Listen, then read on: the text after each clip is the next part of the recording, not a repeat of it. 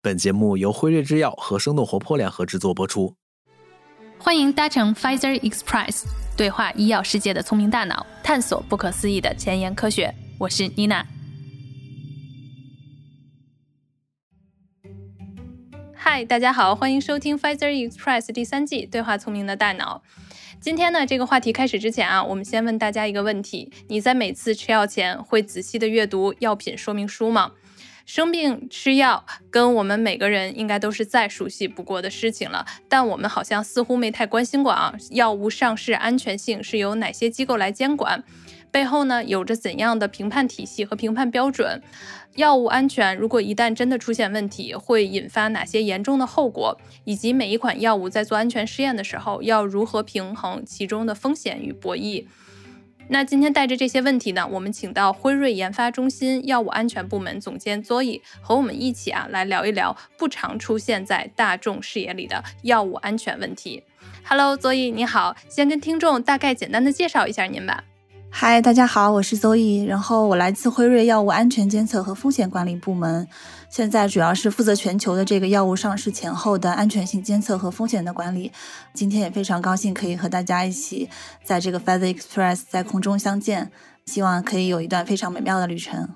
好，谢谢邹艺。那今天这期话题也是我和灿灿在之前众多的选题当中啊，让我们两个人一度沉思的。我觉得，因为在我们接触这个选题之前，我们两个人都没有意识到，就是药物安全是如此的重要。那么，随着我们自己在做选题功课的时候，然后不断的深入的了解，然后我们都在看到药物研发的过程当中，因为安全性的问题，其实一度给人类我们的发展的历史上带来了非常多的惨痛的一一。些教训啊，那我们要不然今天就先来聊一聊，就是在缺少药物警戒体系的这个时期，那么那些发生在我们的真的历史上的一些具有代表性的药物安全的事故吧，所以。那我就给大家说两个非常有名的这个药物安全的事故。这些事故呢，其实之后都引发了非常呃完善的一个药物监管的持续的加强吧。首先一个呢是关于一个叫做磺胺乙剂的事故。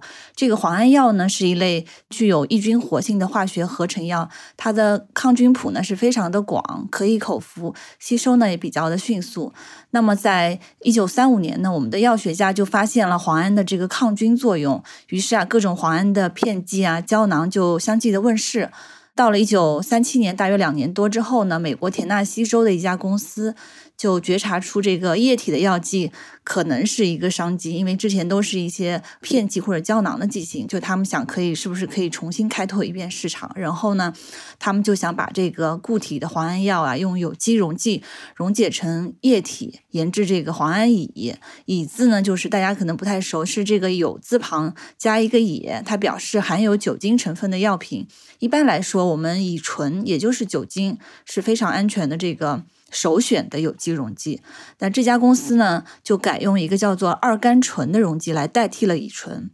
刚刚推出的时候，这个磺胺乙呢，在市场上很吃香。然而呢，一个医生呢，他就报告了有八名儿童和一名成人以相同的肾衰竭症状而死亡。这起事件呢，就引起了监管当局的一个重视和调查。后来经过调查，发现这些病人都是因为咽喉炎服用了前面我们说的这家公司生产的磺胺药，嗯，磺胺乙剂。经过对研制过程的这个逐一排查呀，我们最终将目光就锁定在了作为溶剂的二甘醇上。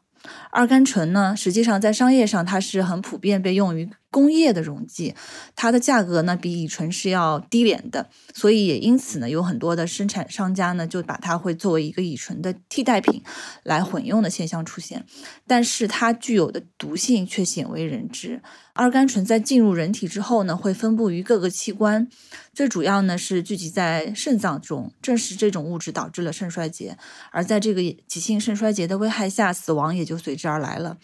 那为什么会这样？磺胺乙实际上在投放市场之前，甚至都没有经过毒性实验的过程。也就是说，在利益与安全之间，这家公司呢选择了前者。实际上，发现二甘醇的毒性并不难，简单的动物实验就能发现。甚至查阅当时的这个科学文献啊，我们就能找到二甘醇损害肾脏的报道。所以最终呢，这家公司就被告以掺假以及贴假标签的罪名，被嗯处以了一个严重的罚款。这件事情呢，也同时就导致了黄安热迅速的降温。那么这个事件也给我们当时非常不完善的药品监督制度敲响了警钟。在我看到黄安乙的事件的时候，我觉得有从一些新闻报道，那他是被评为了就是上个世纪影响最大的这个要害之一啊。但是让我自己比较震惊的是，说在那个法律年代的要求之下，应该是一九三几年，就 FDA 为对新药唯一的要求就是你把成分标清楚就行。它并没有任何，比如说关于，比如说你的安全性或者有效性，所以其实后来看到他的这个罚金也是对他做的这个处罚力度，是因为他的那个应该是成分吧是造假了，但是并没有其他的处罚，是这样吗？对，实际上没有给到太严重的处罚，因为也正是因为当时的可能这个法律法规不是很完善吧，监管制度不是很完善，也就没有办法给他去定到一个 非常就是严厉的罪名。刚才 Zoe 分享的这个案例，也是这个医生最后他自己在两年之后吧，我记得也是结束了自己的生命，因为他也没有。想象到，然后自己能给当时这么多的一些这种儿童，然后包括患者造成了这个死亡。不过后面其实我觉得，Zoe，要不然我们可以分享一下，就是就这个案例，在一九三几年，就是美国后面社会上的一些，就是刚才您提到的，呃，他们也不断的是去做了很多的一些这个热议，然后包括在民众，然后以及这些政客的一些推动下，他们是推动了哪些法案的一个启动，然后以及一个签署呢？华安乙事故，嗯，实际上是签署了一个非常重要的法案，就是我们说，在一九三八年吧，就直接促成了这个，大概一年多之后，促成了新的这个食品药品和化妆品法。这个新法呢，就规定任何的新药上市之前。药品生产商必须向 FDA 证明这种药品是安全的。上市前呢，就必须要检测安全性，并且呢，标签上必须要列举所有的有效成分和警告。如果发现药品对健康有影响呢，FDA 也是有权禁止它的销售。可以说，这个法案呢，也成为了今天美国和很多国家药品管理的一个基石吧。我们之前跟辉瑞的一些同事聊，包括我自己看到，可能报道最多的是那个沙利多胺的事件。我们先听说，可能如果你去药企工作，可能你第一个学到的安全事故就是关于这个沙利多胺的。所以你对这一块了解吗？对，没错，我们药企就是新员工上岗，然后特别是我们药物安全的新员工上岗，第一件事情呢，可能会大家会听到一个反复警示的故事，就是关于沙利度胺。没错，这个故事是在一九五七年，嗯，沙利度胺它有另外一个名字叫做反应停，这个名字可能大家会更加熟悉。反应停呢，作为一种新型的镇静催眠类非处方药，在德国上市。当时它的广告语呢，就号称这个药是完全安全、无毒副作用，包括孕妇和儿童都可以服用。那实验室当中没有找到小鼠的这个致死剂量。正因为这样的宣传呢，截止到一九六零年，反应停它已经在全球嗯四十多个国家上市，被广泛的用于这个妊娠妇女的早孕反应，就是这个孕吐反应。然后很快在一九六一年呢。一名澳大利亚的医生就发现，原本十分罕见的这个海豹肢、海豹样肢体畸形呢，在最近几年却频繁的出现。经过调查，发现这些患儿的母亲呢，都曾经在怀孕期间服用过沙利多胺反应停，所以，嗯，他就怀疑这种肢体的畸形与沙利多胺啊有关系。之后呢，欧洲各国也不断的涌现母亲孕期服用沙利多胺出现这个新生儿海豹肢畸形的报道。说到海豹之畸形呢，顾名思义就是新生儿他的肢体发育不全，很短，短的就像海豹的鳍一样。那么随后的这个独立实验也表明，沙利度胺呢确实对灵长类动物有非常强的致畸性，所以在。一九六一到一九六二年间，这个沙利度胺呢就从全球范围内紧急进行了一个测试。尽管如此，嗯，世界上还是出现了一万多名海豹肢的孩子。这个故事其实就是因为上市前临床实验不充分、安全性数据不足造成的一个惨剧吧。这个故事就是我们药企里面会反复警示的一个故事。正因为这个沙利度胺它的这个海豹肢的事件吧，测试之后，其实沙利度胺的安全性研究呢也。非常多，发现了不同的物种对于药物的反应存在着差异，就是它对动物实验常用的动物，嗯，一般是小鼠的致畸性其实是比较弱的，但是对于包括人类在内的这个灵长类动物呢，却很强。所以，嗯，沙利度胺事件之后，我们新药筛选通常也需要采用多个物种的动物来进行。沙利度胺的惨剧呢，涉及了药物的安全性，它也促使了这个一些法案的通过吧，就促使了美国国会关于这个药品上市监管。以及上市前的研究进一步严格化的这个讨论非常的激烈啊，直到一九六二年呢，就迅速通过了一个叫做科沃夫哈里斯的修正案。这个科沃夫哈里斯修正案，它的标志性的成果呢，是第一次要求我们制药商在新药上市前，必须向 FDA 去提供经过临床试验证明的药物安全性和有效性双重信息，然后随机和双盲对照临床试验呢，也成为一个必要的临床证据。哎，我这先补充一个细节，问一下，怎么去理解药物的安全性，又怎么去理解药物的有效性？在监管上它是怎么定义的呢？任何一个药物，它都是在获益和安全和风险之间寻找一个平衡点，也就是获益就是我们说的有效，那风险就是我们说的安全。没有任何一个药物说是完全。安全也没有一个药物是完全有效，只能说他们在获益和风险之间寻找到了一个平衡的点，就像一个天平的两端，可能在获益的这个天平上，它的砝码重于了风险这一边，那我们就说这个药是好的。比如说我们现在是一个就是治疗普通感冒的非处方药吧，那么我们对它的安全性的要求可能就会比较高。比如说我们吃了这个感冒药会导致一个。比较严重的不良反应，那嗯，就说还不如不吃。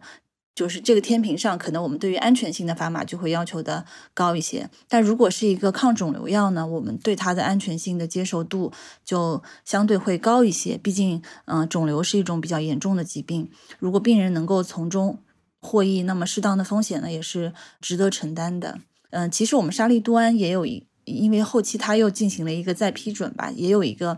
就是所谓的有效性和安全性来进行一个权衡的故事。后来沙利度安是上市了，是吗？又重新上市了。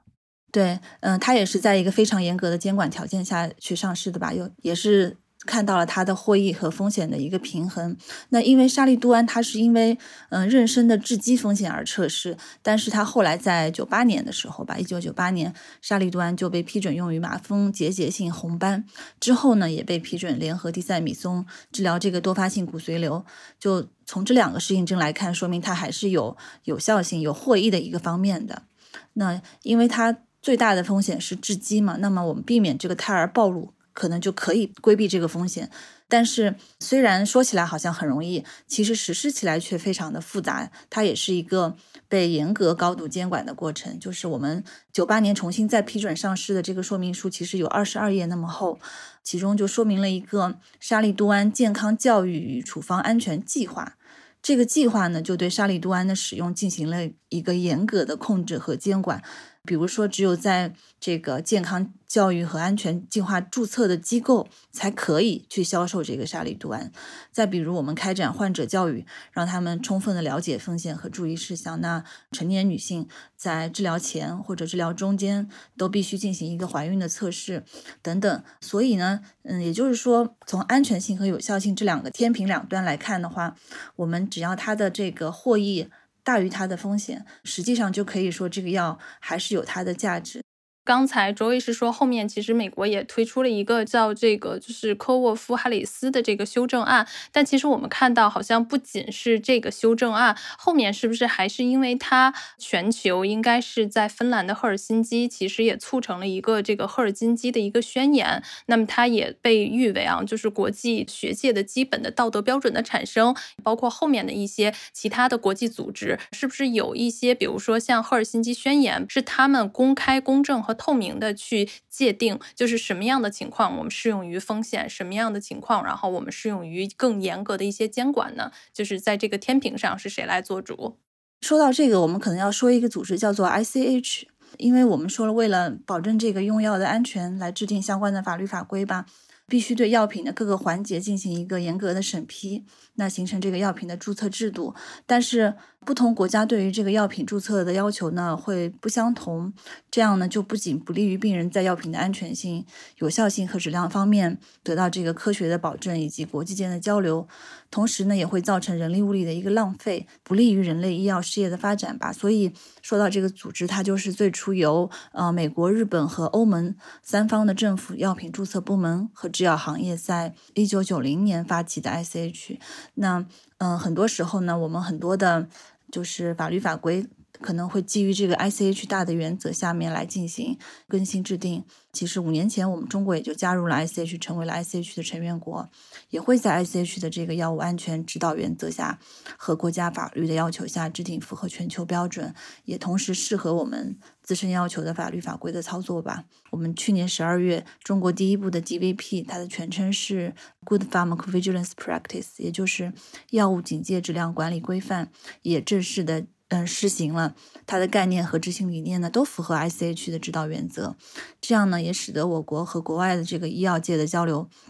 更加的方便。那未来呃，中国的企业如果要出海呢，相信也会更加的容易。对，就是呃，那个 Zoe，你之前是不是说在 ICH 跟 GVP 的基础上，你想再补充说明一个关于叫 SUSAR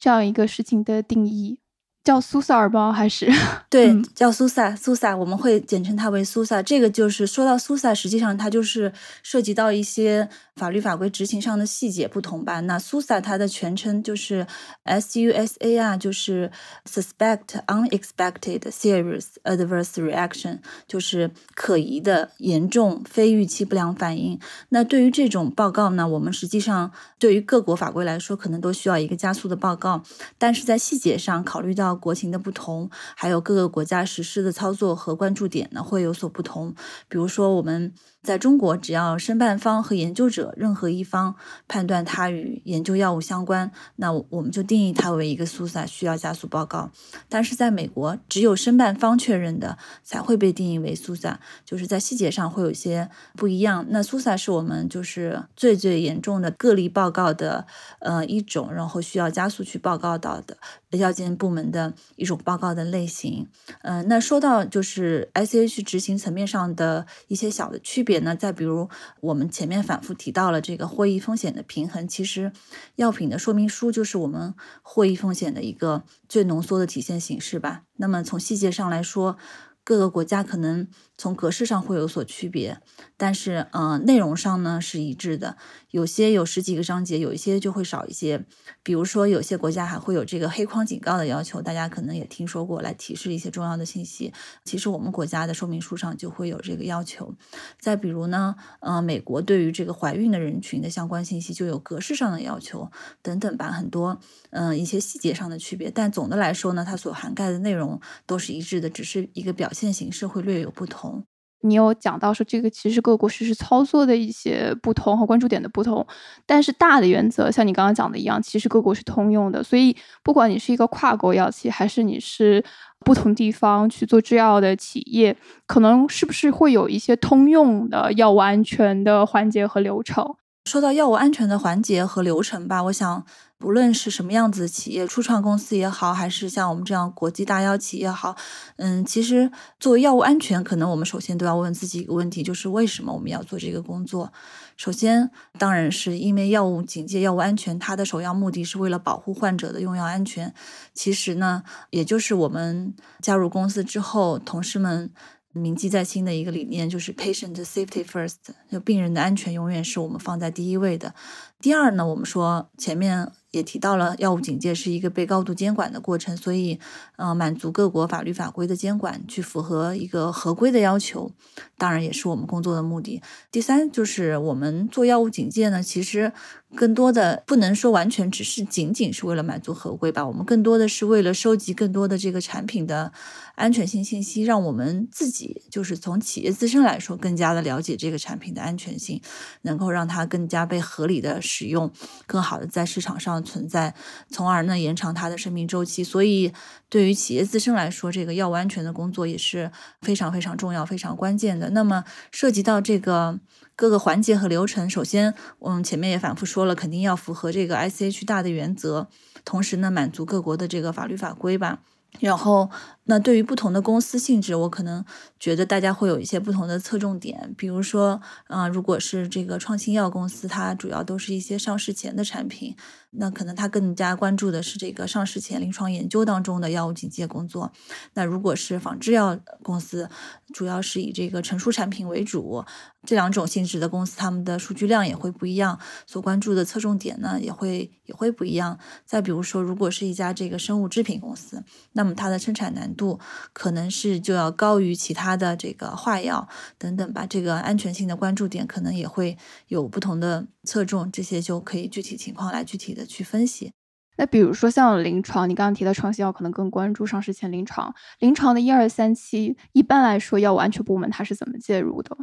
可以说，我们今天的药物警戒工作，可能之前有些人会觉得我们只是单纯的向监管部门去报告这个不良事件，但实际上，我们今天的警戒工作不仅仅是单纯报告，而是需要从临床前到上临床到上市，直到药物退出，整个环节都会涉及到药物安全。那临床试验中的药物安全呢，主要是着眼于去保护受试者的安全，参与制定一个实验方案，然后建立这个临床试验的安全监测与评价制度，并且呢，根据这个风险去制定详细的受试者保保护的措施。说到我们国家两千二零年的这个药品注册管理办法中，就要求我们申办者应当去定期的递交研发期间的安全性更新报告。对于这个药物临床试验期间出现的 SUSA，我们前面提到的这个概念和其他潜在的这个严重安全性风险信息呢，申办者就应当向这个药品审评中心去进行一个报告。那根据安全性风险的严重程度呢，嗯，实际上是可以要求申办者采取调整药物临床试验的方案、知情同意书、研究者手册等等，来加强风险控制的措施。必要的时候呢，甚至可以暂停、终止药物临床试验。我们最新颁布的这个药物警戒管理规范 GVP 里面呢，也会有专门针对临床试验期间的章节。那比如说像很多的一些，尤其是创新药的公司，他们可能很多的一些研发机构都是在国外。比如说我的临床一二三期实验都是在国外，比如说在美国或者是在欧洲做完了之后，但是它的这个结果最大的共享，其实它也要分享给其他的这国家嘛。创新药的引入，那么在这一款药物然后进入另外一个国家之前，它还会有相应的，比如说数据的安全，然后这块的临床试验会要开始去做吗？实际上，我们药安全的工作是从全球一起来实行的。就是如果它只是在嗯其他一些国家现有临床实验，那么我们会收集其他这些国家的临床实验，然后的药物安全的结果。嗯，如果再有新的，那可能到了当地，按照当地的法规，可能会有一些要求做一些当地嗯 localized 的这个 safety 相关的实验啊、临床研究啊等等，也是有这种可能性。但是我们。还是始终就是从全球的角度来来进行这样一个数据的收集、处理的分析，然后了解它的 safety 的 profile，然后制定一些相应的这个风险管理的措施。刚刚作为你在聊的时候有提到一个很关键的事情，就是做这个药品安全检查，其实是为了延长药物使用的生命周期。一般来说，正常的药品它是生命周期会有多长？如果我们通过这种更精确的、更完善的药物安全管理体系去延长它的生命周期，一般能够延长到什么时间点呢？这个就要看了。如果这个药品是安全的，那它可以一直的存在在市场上，就是可能没有一个明确的时间，是几十年也好，十几年也好，还是要看。如果我们的安全药物安全的这个管理工作、风险的监测、风险的管理工作做得好的话，而且病人有这个临床上的需要的话，那我想这个药品是可以持续的维持下去的。那这个定期去交付，你们会定期交付这个安全报告，也是在整个的生命周期里面都会按照一定的。药品的监管规定，去比如一个月或者是半年这样的频率去更新你的安全报告。这个要看每个国家不同的要求，它可能就会有不同的频率，不是所有的都一样。有些国家它会要求呢，按照它的严重程度，会有七天还是十五天这样的要求。然后不同的国家可能有不同的一个时限的要求，然后频率上也是会按照当地的一个法规来去递交。那上市后呢？上市后跟上市前最大的区别是什么？大家知道，我们在临床实验当中，它是一个随机对照可能是被严格筛选入组的一些病人，但是上市后呢，它是会被更广泛的人群，就是在芸芸众生之中完全没有经过筛选，就是所有的人都有可能会使用这个药物，包括大量的有基础疾病的病人。那这些病人大多呢可能会有一些合并用药呀，再比如一些特殊人群的使用，在临床实验中没有涉及过的，但是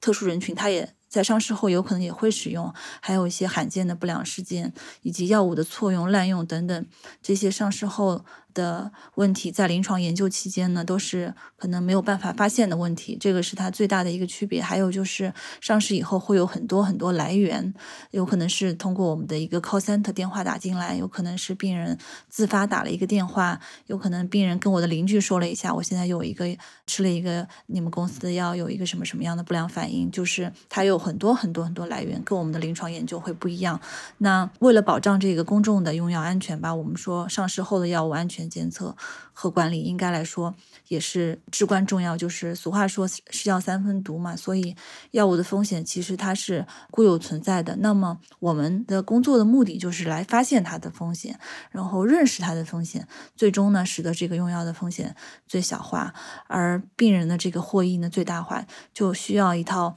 非常非常完备的这个药物警戒体系来实现这个目标吧。它包括不良反应的收集和报告，嗯，数据的汇总分析啊，安全信号的挖掘和评估，以及风险的最小化措施等等，这些都是药物在上市后需要持续去完成的工作，直到它的生命周期结束。因为有的时候我们看一款药，它有片剂，然后它有粉剂，然后有的时候可能还会有不同的形态，比如说有注射，然后好像是说在每一个，比如说它如果有形态上发现变化，如果你从片剂然后到这种干粉剂，你都要再重新走一遍所有的药物的监管、申报、审批的流程。我不知道这块周医是吗？就是因为这个还让我挺吃惊的，就是让我会觉得哇，原来是对这个药物的监管是这么的严格，哪怕已经上市的。它只是换了一种这个药品的一个形态，但是它又要重新再走一遍所有的这种流程。对，如果更换剂型的话，是需要重新走一遍，因为它的剂型不同，可能就是在上到人体之后，它的这个药代动力学啊，就是种种的表现。吸收、分布、代谢、排泄这些问题可能都会不一样，但是从我们药物安全的角度上来说，如果它的这个核心物质是不变的，那可能它有会有相同的 safety 的 profile，也可能对于特殊人群来说，不同的剂型会有不同的这个上到人体上的这个反应吧。所以重新走一遍还是非常有必要的。嗯，所以我补充一个定义细节，因为你刚刚有提到两个概念，一个叫不良事件，一个叫不良反应。作为外行人，我们怎么去区分它？不良反应就是在这个合格的药品在正常的用法用量下出现的与用药目的无关的有害反应。那它的前提是药品和这个呃事件之间有一定的因果关系。那不良事件是指在药物治疗过程当中它所发生的任何。不幸的医疗卫生事件，这种事件呢就不一定与治疗药物有因果关系。比如说，这个病人开了一个药，然后出门的时候可能不小心遇到了一个车祸。那车祸这件事情可能是在他治疗过程当中发生的一个不幸的事件，但是这个和我们的药物应该是没有一个因果关系。所以，这个可在我们收集报告的时候是会把它收集成一个不良事件，但是它可能就不会被定义为一个不良反应。那如果出现重大事故呢？就假设是药品导致的重大安全事故，一般是怎么去定义它，然后怎么去处理呢？我们一般把这个事故就定义为风险，风险其实也分为固有风险和人为风险。固有风险呢，就是药品本身它就存在的一些风险，呃，也就是我们前面提到说是药三分毒这样一个概念。但是我们还是会去强调这个获益风险的平衡，用一些措施来使得它的获益大于风险。对于一般的风险呢，是可以通过。最简单的方式是通过修改说明书来进行一个解决。比如说，我们对于这个儿童经典的退烧药对乙酰氨基酚，基本上每个有孩子的家庭吧都会常备这个对乙酰氨基酚。但是可能很多人不知道，这个过量的使用对乙酰氨基酚可能会引起严重的肝损伤。那么我们在这个说明书的注意事项那里。就可以强调一下，过量使用对乙酰氨基酚可能会引起严重肝损伤这样的警示语，给到医生和患者一个提示吧，从而确保不要过量的去使用对乙酰氨基酚。那对于比较严重的风险，除了修改说明书之外呢，可能还需要给医生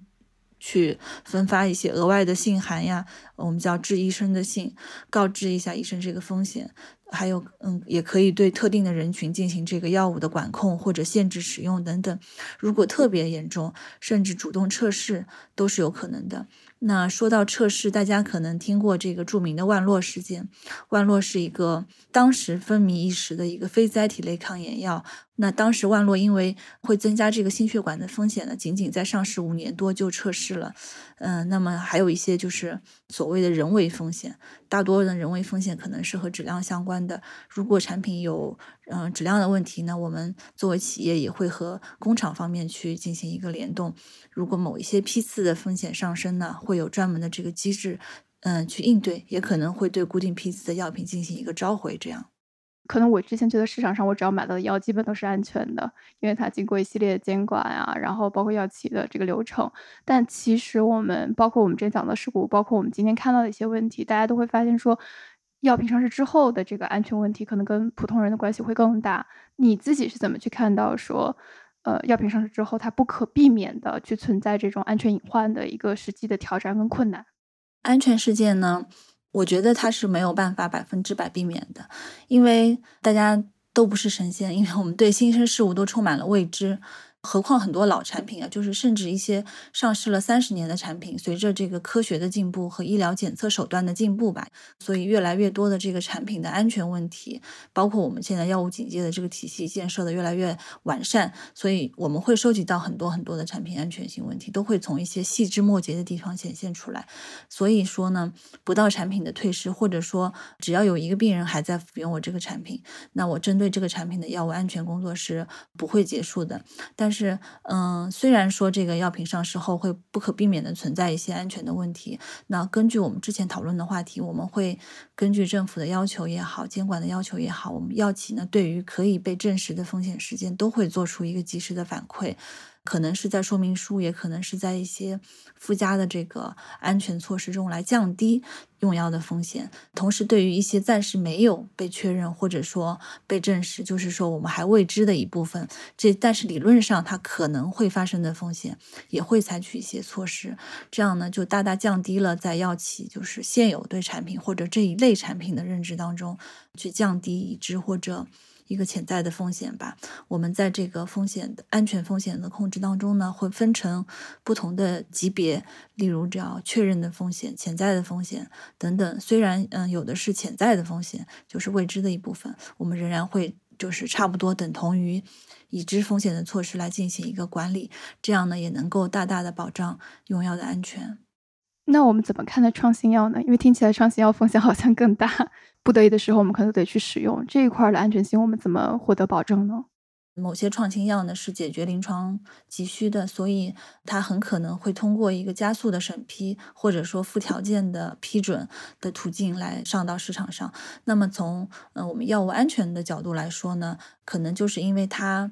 经过了这样加速的一个过程，时间非常的短暂，我们收到的数据量呢，安全性的数据量就会比较少。就像我们前面提到的，它不能代表上市后的广泛的使用人群，所以很大可能我们会需要在上市后。继续进行安全性的研究，来获取更多的信息，了解这个创新药它的一个啊 safety 的 profile，嗯，想办法去降低这些用药的风险。另外，对于创新药呢，我们可能会以更加频繁的频率去审阅嗯这些创新药的安全性数据。比如常规来说呢，我们是一个月 review 一次；对于创新药呢，我可能会以一周一次的频率来进行，这样呢就可以做到及时的发现安全性的问题，从而采。采取有效的措施来确保它的安全性。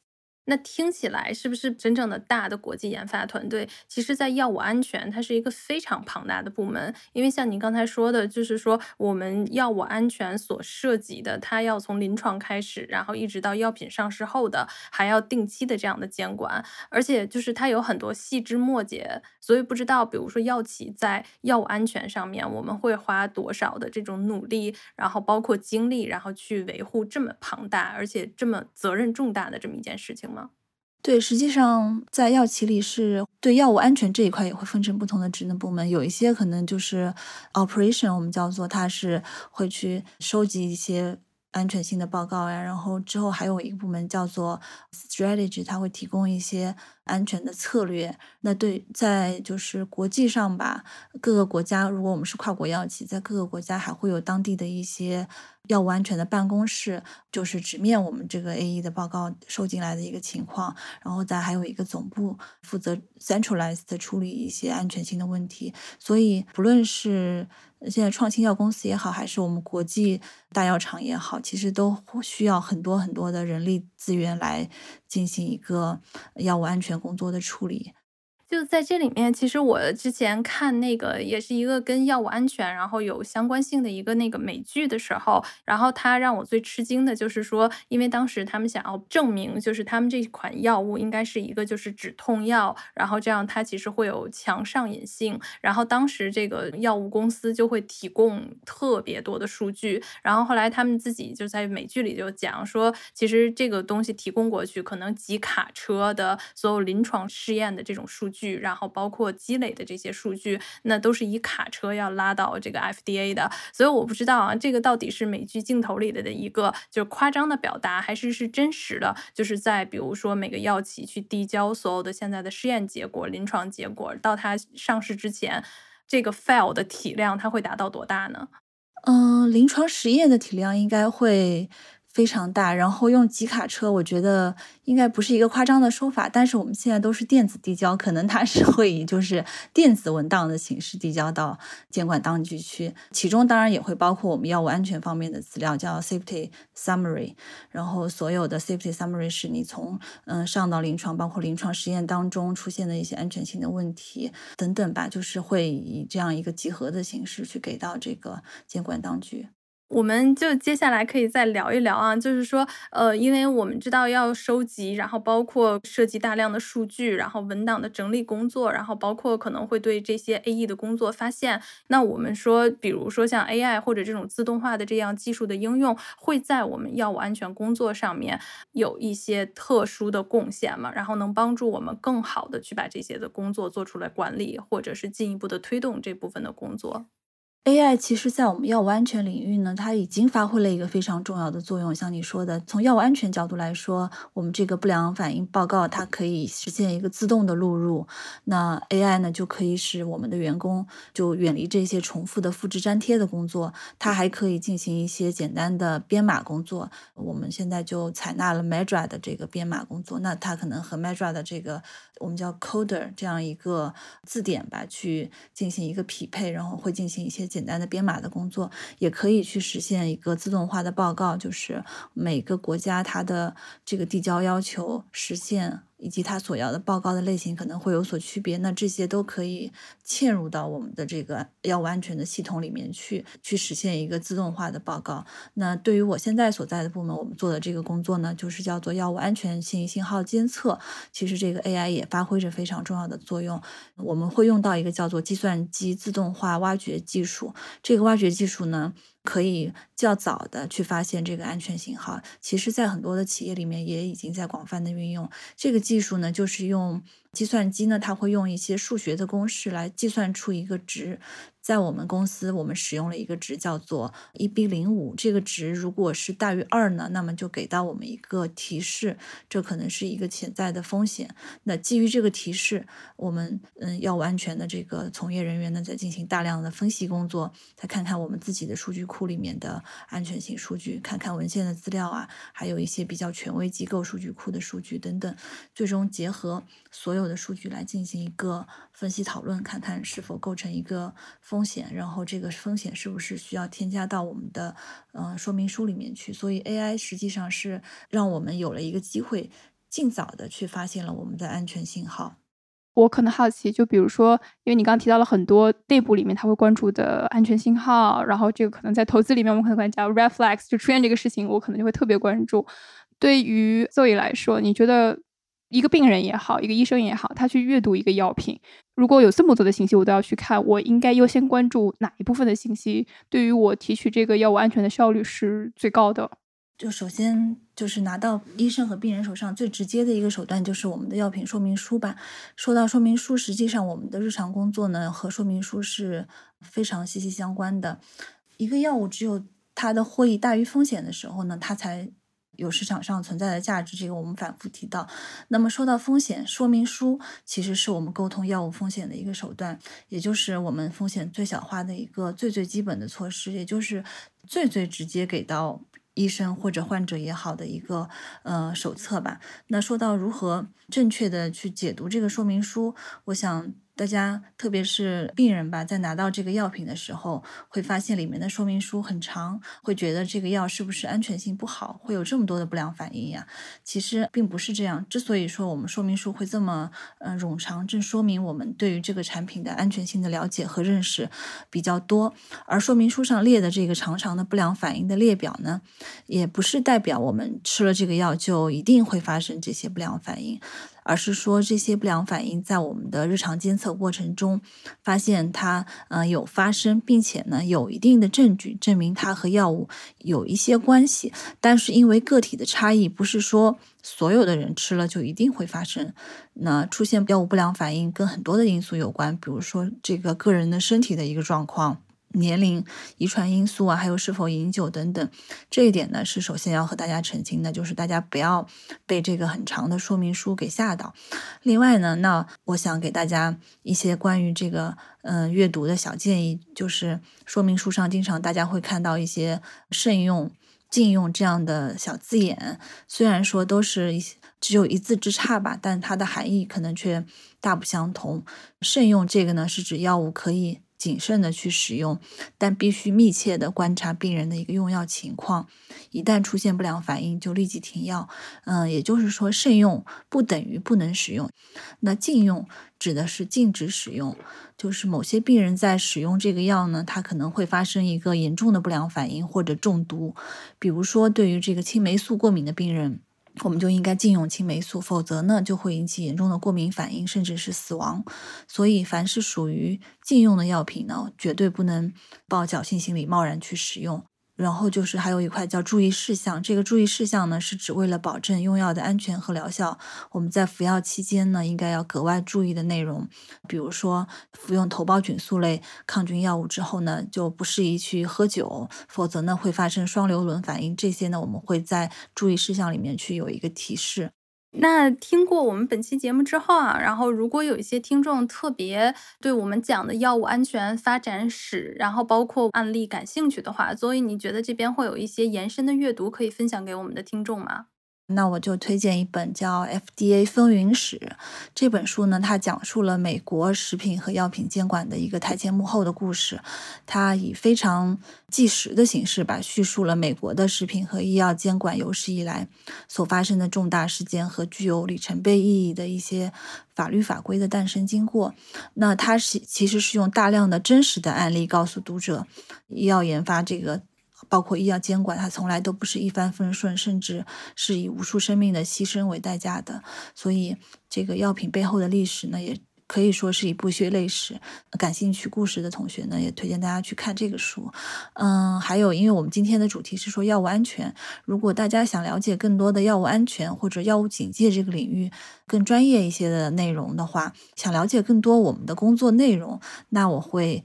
推荐一本咱们这个 Pfizer 的药物安全专家崔艳宁主编的一本叫做《药物安全与药物警戒》的书。嗯，因为药物警戒它其实是一门嗯新型的学科吧。我们我们国家这两年嗯开始加大了对药物警戒的这个重视，那么对于公众与社会也很有必要去推广和普及这门学科。我想，那这本书它提供了一个非常全面的药物警戒所涵盖的内容，非常的通俗易懂、深入浅出。如果有兴趣呢，也可以去。去读一下这本书，我相信它会是一本了解我们药物警戒很好的读物。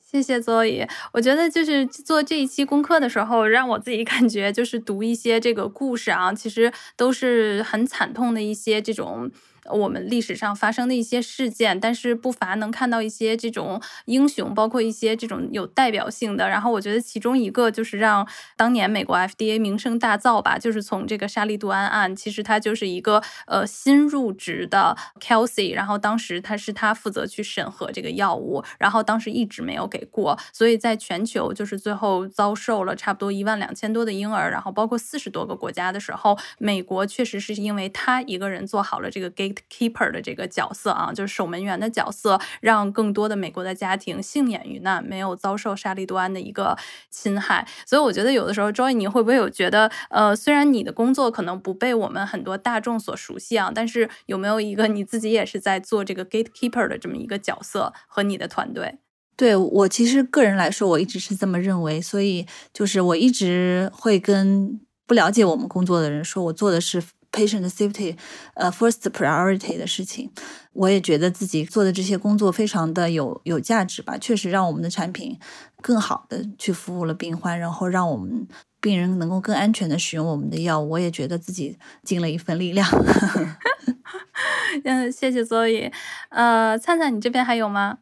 我这边也想总结，就是因为这个是我们这一季的最后一期节目嘛，其实回归到我们整个季度去聊一系列的。呃，来自辉瑞的聪明大脑，他们在思考的前沿科技的时候，你会发现，我想起来之前国财就是聊 AI 制药的这位同事，他说到，其实咱们的制药是一个实验学科，就意味着它一定要落地，而药物安全部门是让所有的奇思妙想、前沿科技的这种构思能够安全落地，然后实际上在社会上产生影响的这样的一个部门。呃，如果大家跟我一样，可能是第一次听说这个。我们知道这个工种，欢迎大家跟我们一起，就是读一读刚刚所以推荐这两本书，然后也欢迎大家在评论区跟我们分享你的感受和体验。对，我觉得就是能看出来吧，就是过去可能有一百多年的时间，确实没有想到，就是在一九零六年的时候，全世界的可能最先进的一个法规，然后对药品安全，就是说只要你标出成分就可以，然后真正有到就是说你要提供就是安全性的实验，是到一九三八年我们才知道哦，我吃的药是一定会证实有安全性的。那到就是刚才卓毅介绍到，就是一定会有临床试验提供对照，它才有。安全性和有效性上市的时候，其实短短。才六十年，离我们距今，所以后六十年，我觉得从一九六二年之后到今天，我们的整个的医药行业，我觉得是发生了天翻地覆的一个变化。那同时，我觉得今天，呃，也不是一个节点，而是还是一个起点，还是在路上。所以，我觉得最后，其实我看到这块的时候，是 FDA 前局长吧，我觉得 Margaret 他说的一句话特别好，就是说，随着不断的有这些修正案的通过，就是我们才能保证，就是不确定性的。这种药物流入药店或者在病人床头出现的时候，就是 FDA 不是一个无力的旁观者。那我觉得今天这期节目以后，也希望大家不光可以了解到我们整一季下来的从药品的研发，然后药物的安全。我觉得目前我们有这么多的专业的机构、专业的人士帮助我们搭好这个警戒的体系。那我们身为每一个普通人，也可以。主动的加入进来，然后在接受治疗的时候一定要谨遵医嘱。那么，并且在每一次服用药物的时候，可以去看一看药品说明书。好的，那感谢大家收听我们这一季节目，然后也希望大家喜欢我们。如果你对药物安全有更多的一些疑问，然后也请在评论区跟我们的互动。谢谢大家，拜拜，拜拜，拜拜。本节目所有内容仅作为学术探讨，不涉及任何药品推广及诊疗建议。如果有医学方面的问题，请及时咨询医学卫生专业人士。以上就是 Pfizer Express 本集节目的所有内容，欢迎在评论区与我们交流你的看法，每一条留言我们都会认真阅读。当然，如果你喜欢这期节目，也欢迎分享到你的朋友圈、微博、即刻或者其他的社交媒体平台。我们下一集再见喽，拜拜。